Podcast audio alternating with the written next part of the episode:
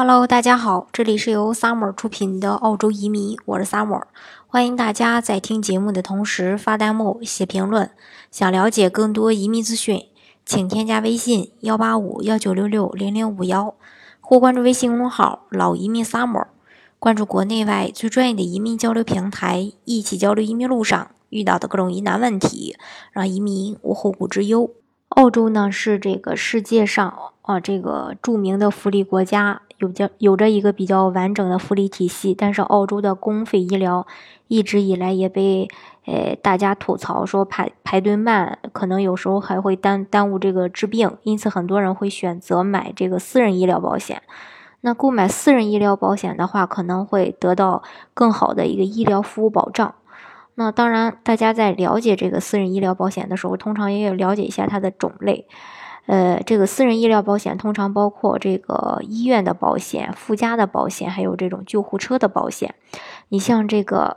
呃，医院的保险就是只帮助支付住院时产生的一个全部或部分的费用，包括医生服务费呀。住院的食宿费呀、手术费用啊，还有一些药品的费用，以及必要情况下的救护车的费用。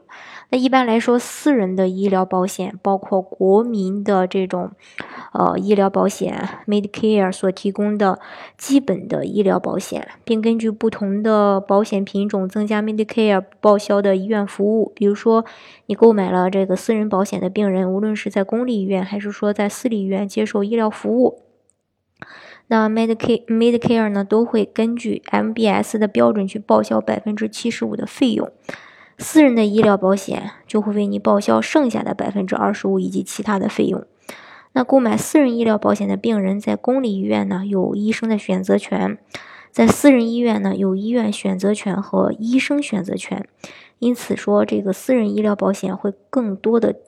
呃，为大家带来这种便捷和好处。当然，根据保险的费用不同，保险的内容呢也是不一样的。那么，哪些人比较适合买这个私人保险呢？首先就是啊，这个老年人，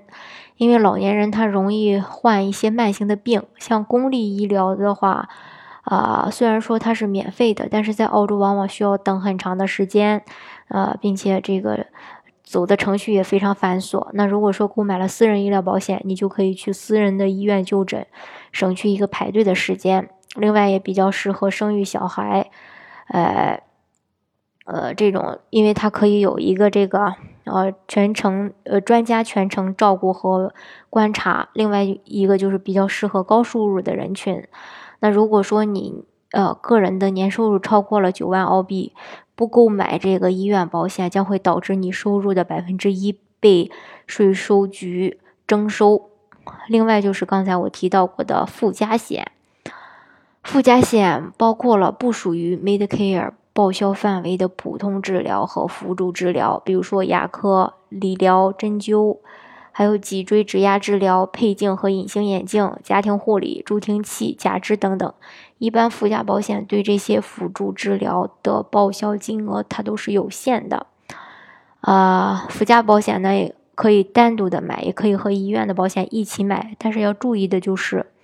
单买医疗呃单买附加保险而没有购买医院保险的，不能免除高收入家庭的百分之一的一个医疗附加税。另外，附加税中也包含了救护车险，还有一些保险公司受理单独的救护车险。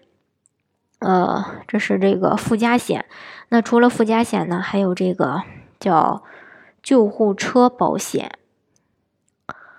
有些私人医疗保险计划包括救护车保险。那在需要救护车的时候，由保险公司支付相关的费用。在澳大利亚，多数州和地区政府不提供免费的紧急救护服务，而且不同州的救护车的保险也不一样。这个具体的这些保险的金额、购买的金额呀、细则呀，这个具体的可以去，呃，就登录到澳洲以后，可以具体的问这个，嗯，保险公司，因为无论是公司还是险种，它都是可以更换的。那政府呢，每年也都。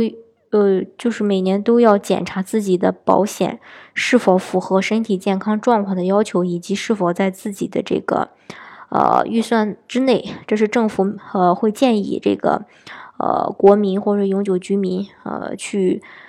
去检查自己的这些相关的保险的。相应的呢，保险公司每年各个险种的覆盖内容和条款或多或少的可能会有一些变化，价格呢也会有一些变动。所以说，大家要养成查看保险的一个习惯。那这样的话，不管是说呃在生病也好，还说出现意外也好，呃，使大家的这个自身呢能够得到这个保障。这就是这个保险的一个好处，嗯，当然移民澳洲的方式也有很多，那大家可以根据自己的实际情况来选择最适合自己的这个项目，呃，来拿到身份。好，今天的节目呢就给大家分享到这里。如果大家想具体的了解，